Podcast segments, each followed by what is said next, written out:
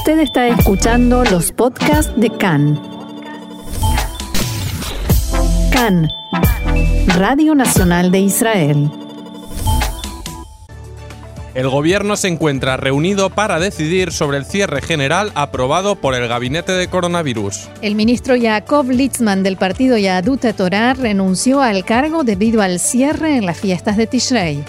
Y Bahrein sigue los pasos de Emiratos y también firmará en Washington un acuerdo de paz con Israel.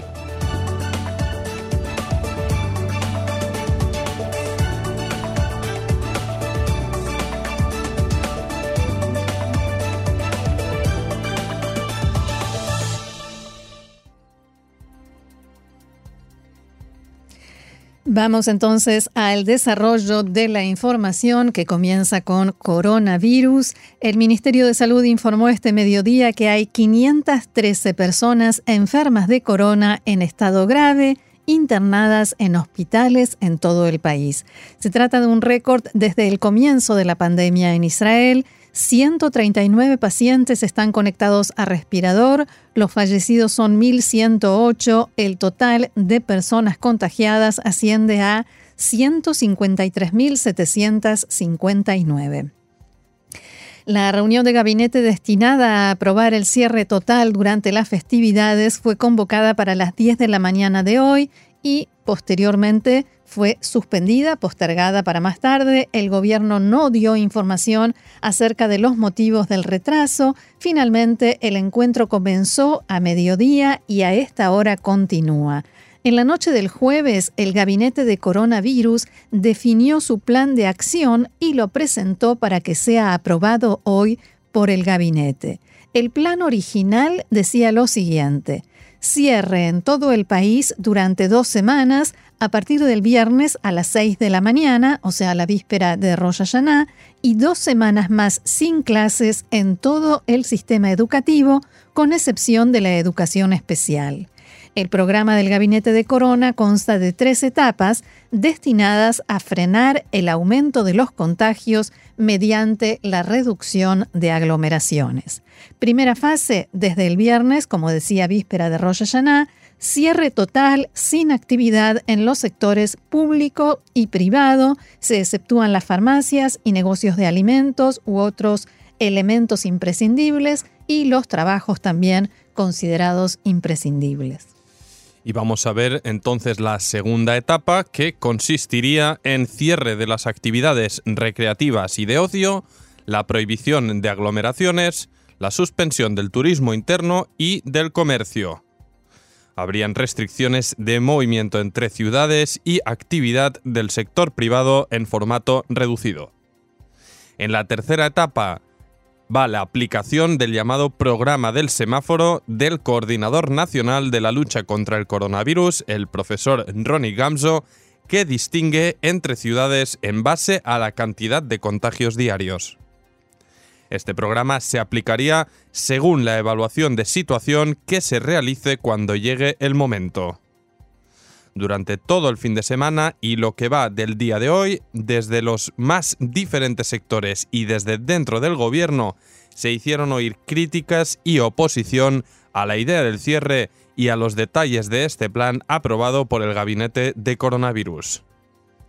La postura más extrema la expresó el ministro de Vivienda y el que fuera ministro de Salud, Yakov Litzman, que había amenazado desde temprano con renunciar a su cargo si se aprueba el cierre total durante las fiestas de Tishrei y se impide que la gente pueda acudir a las sinagogas.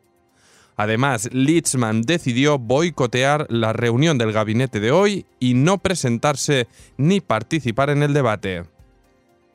Al mediodía, Yakov Litzman, del partido ultraortodoxo Yadut Atorá, le comunicó a Netanyahu su renuncia y explicó que lo hacía debido a la decisión de imponer el cierre.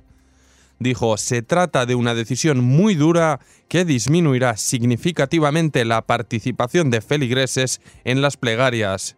He advertido una y otra vez que si efectivamente hacía falta un cierre total, no había que esperar a semejante aumento en la tasa de contagios. Litzman ya no será ministro, pero volverá a su banca en la Knesset en virtud de la ley noruega.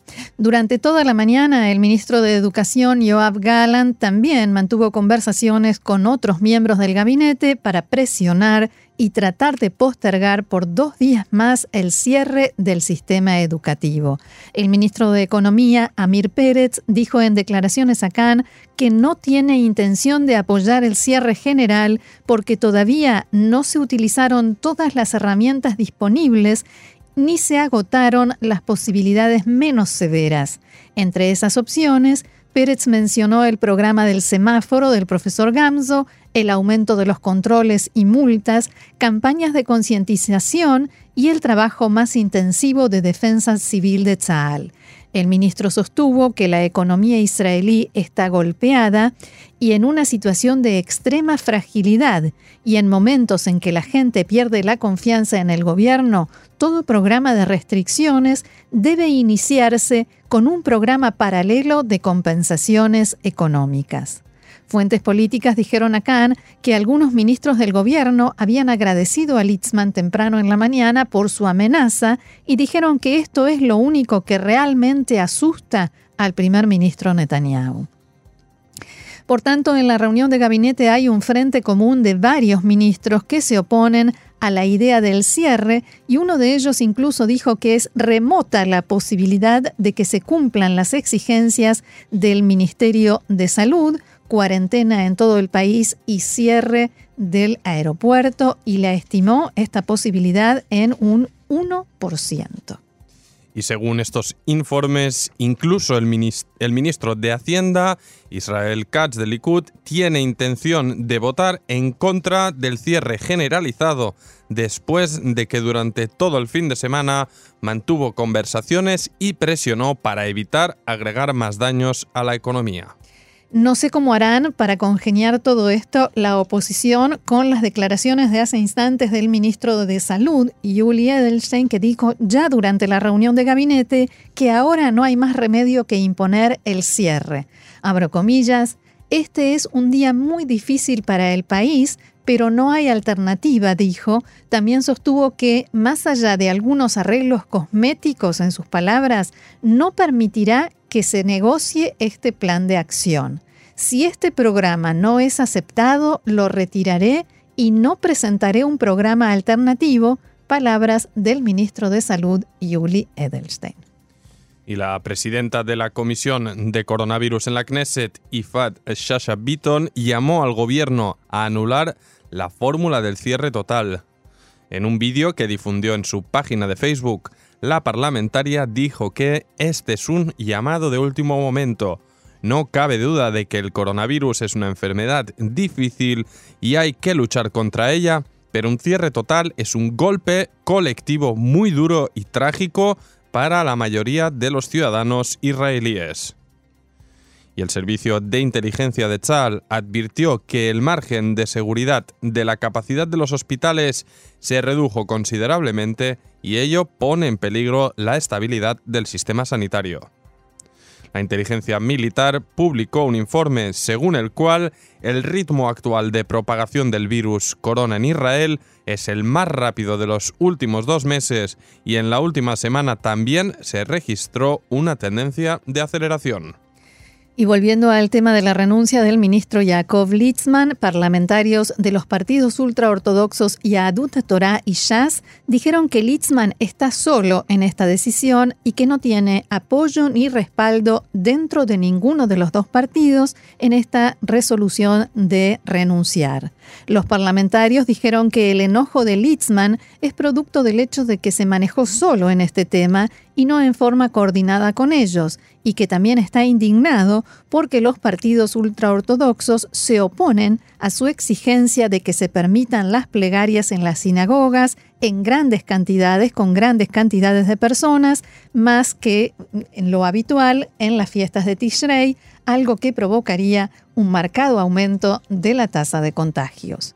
El titular del partido ortodoxo Shas, Arieh Deri, expresó este mediodía su pesar por la renuncia del ministro Litzman y dijo que espera que regrese al gobierno para continuar trabajando juntos por el pueblo y por el país. El presidente de la Knesset, Yariv Levin, también lamentó la decisión de Litzman y señaló que tiene una enorme admiración por su liderazgo y su trabajo a lo largo de los años en el gobierno y en la Knesset. Abro comillas, realmente espero que se encuentre la forma para que pueda continuar su camino en el gobierno, dijo Levin. El ministro de Salud, Yuli Edelstein, también reaccionó a la noticia y dijo que hay que recordar que nadie está en contra del judaísmo. Todos estamos a favor de la lucha contra el virus. Todas las acciones del Ministerio de Salud y del coordinador de la lucha contra el corona tienen ese único objetivo, aseguró Edelstein, y esto sin decirlo seguramente tiene que ver con esa declaración que por accidente se escuchó, esos dichos de Litzman que se filtraron la semana pasada en una reunión en la que al parecer dejó su micrófono abierto, ahora que las reuniones son en Zoom, en la que dijo que el coordinador de la lucha contra el coronavirus, Gamso, en realidad lo que quiere es derrocar al gobierno. Y seguramente a esto se refería, diciéndolo pero sin decirlo, el ministro Edelstein. Y ayer se reiteraron las manifestaciones contra el primer ministro Netanyahu en Jerusalén y también en Cesarea, como así también en puentes y cruces de carretera a lo largo del país. En la Plaza París de la capital, frente a la residencia del primer ministro, miles de personas protestaron anoche. A los manifestantes habituales se sumaron empresarios, comerciantes y dueños de salones de eventos que protestan por el cierre planeado por el gobierno. Los manifestantes entonaron consignas sobre el tremendo prejuicio que les produce cada cierre y exigieron compensaciones de antemano. Nueve personas fueron arrestadas acusadas de provocar desmanes y de atacar a agentes de policía. Y a propósito del primer ministro Netanyahu, el mandatario declaró este mediodía, antes del comienzo de la reunión de gabinete, que el coordinador nacional de la lucha contra el coronavirus, profesor Ronnie Gamso, y los jefes del sistema sanitario han levantado una bandera roja respecto de la posibilidad de enfrentar los desafíos que tenemos y de la necesidad de tomar medidas necesarias y urgentes. El objetivo de esta reunión es discutir las propuestas que se acordaron en el gabinete de Corona, dijo Netanyahu, y lamentó la renuncia del ministro Litzman a su cargo en el gobierno, aunque al mismo tiempo aseguró que respetará su decisión.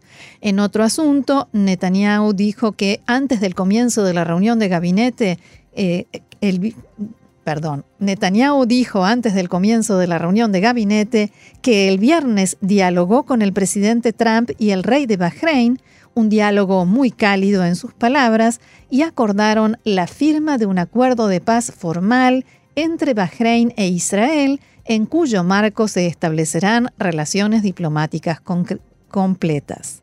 El primer ministro dijo que este es el comienzo de una nueva era y que esta será una paz diferente, paz económica y paz política, paz entre los pueblos.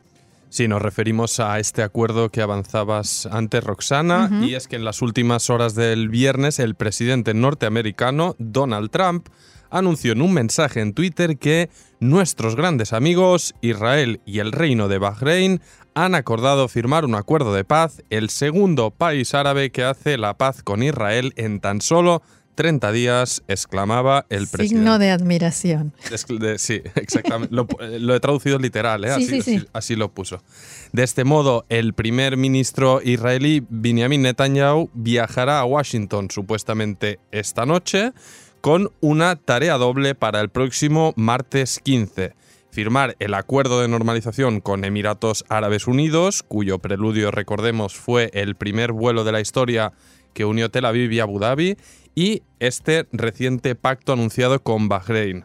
Por tanto, será una firma a tres bandas con el presidente Trump como maestro de ceremonias. Y finalmente, el primer ministro Netanyahu no viajará a Estados Unidos en un jet privado separado del resto de la comitiva israelí, por supuesto temor a contagiarse de coronavirus, tras descubrirse que pretendía volar con un avión cuyo coste oscilaba los 600.000 shekel, que obviamente pues despertó la polémica aquí en Israel. Y tras el anuncio oficial de la Casa Blanca, el primer ministro Netanyahu reaccionó afirmando lo siguiente.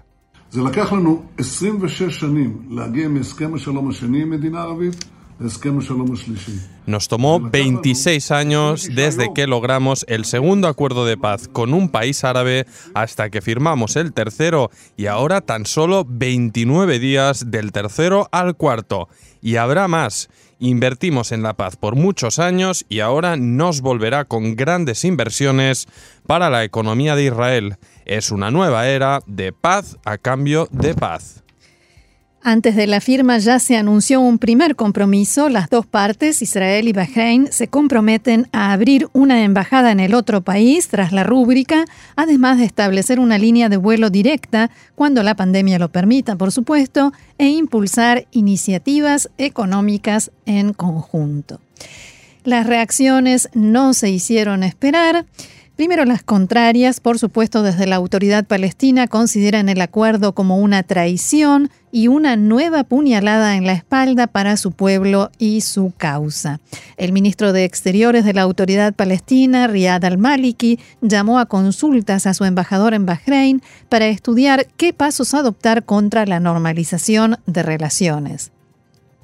Desde la autoridad palestina consideran que la normalización aprobada por Bahrein es un golpe a la iniciativa de paz árabe, los postulados de la comunidad internacional respecto al conflicto y de las organizaciones árabes e islámicas. Jamás, por su parte, apuntó que los países que normalizan relaciones con Israel de facto asumen el acuerdo del siglo de Trump, que es un ataque frontal al pueblo palestino. Hezbollah en el Líbano también mostró su oposición al paso adoptado por Bahrein por reconocer a Israel y normalizar relaciones. Las justificaciones de estos líderes autoritarios no perdonarán su gran tragedia.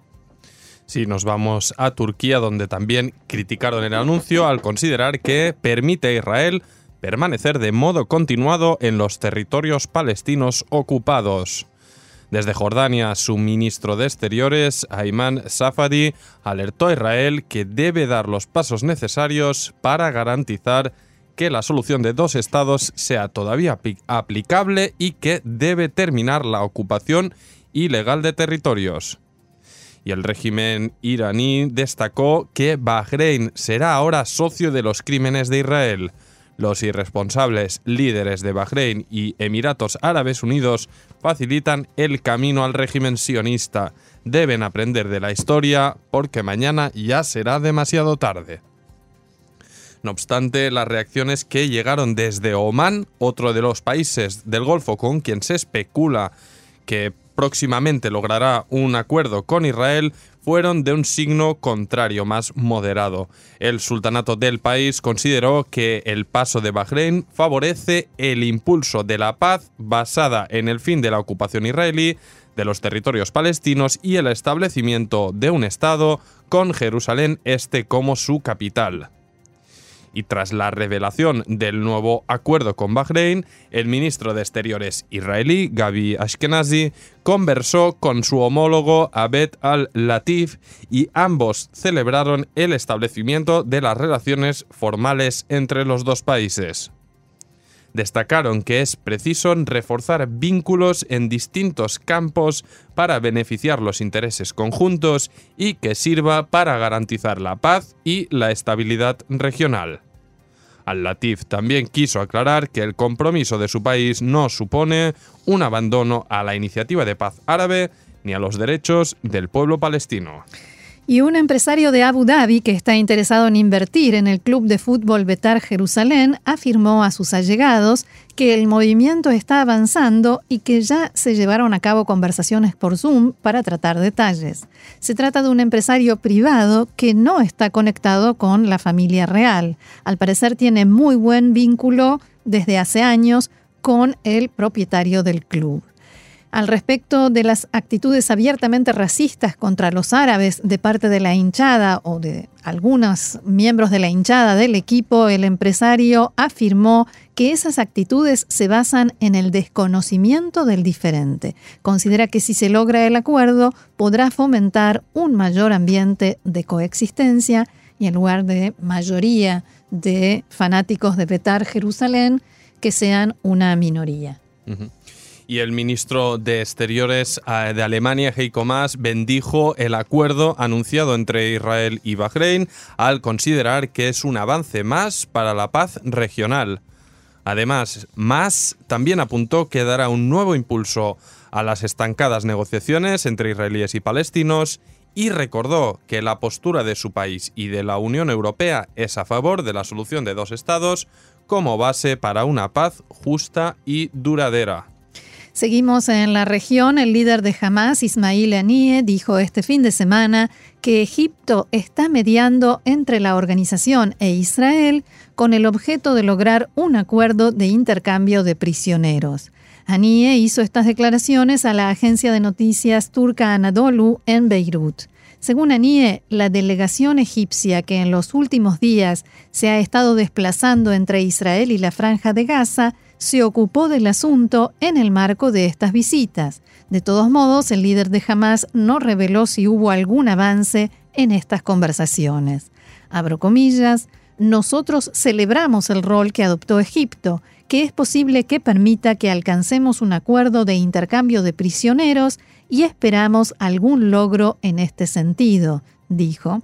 Fuentes de Hamas dijeron al periódico libanés Al-Akhbar que la delegación egipcia está tratando de forjar un acuerdo basado en una propuesta del líder de Hamas en Gaza, Yahya Sinwar, de abril pasado, cuando declaró que Hamas estaría dispuesto a promover un intercambio parcial de prisioneros israelíes a cambio de la liberación de prisioneros ancianos palestinos. Según el informe, la delegación regresará a la zona la semana que viene si hay reacciones positivas en el lado israelí. Cabe recordar que el primer ministro Netanyahu habló la semana pasada con el presidente egipcio Abdel Fattah al-Sisi. La oficina de Netanyahu explicó en un comunicado que el primer ministro agradeció al presidente al-Sisi por la ayuda de Egipto para promover la estabilidad en la región, especialmente en Gaza, y le pidió que trate de continuar ayudando a recuperar a nuestros cautivos y desaparecidos. Y Shaul Elovich, el que fuera director de la compañía de telecomunicaciones Bezek y acusado, recordamos, de sobornar al primer ministro Benjamin Netanyahu, exige ahora recibir materiales extra de la investigación. En la demanda presentada por Elovich al juzgado del distrito de Jerusalén, demanda tener acceso a los materiales de la investigación acerca de su hijo Or, así como a los testigos del Estado Nir Hefetzi Shlomo Filber.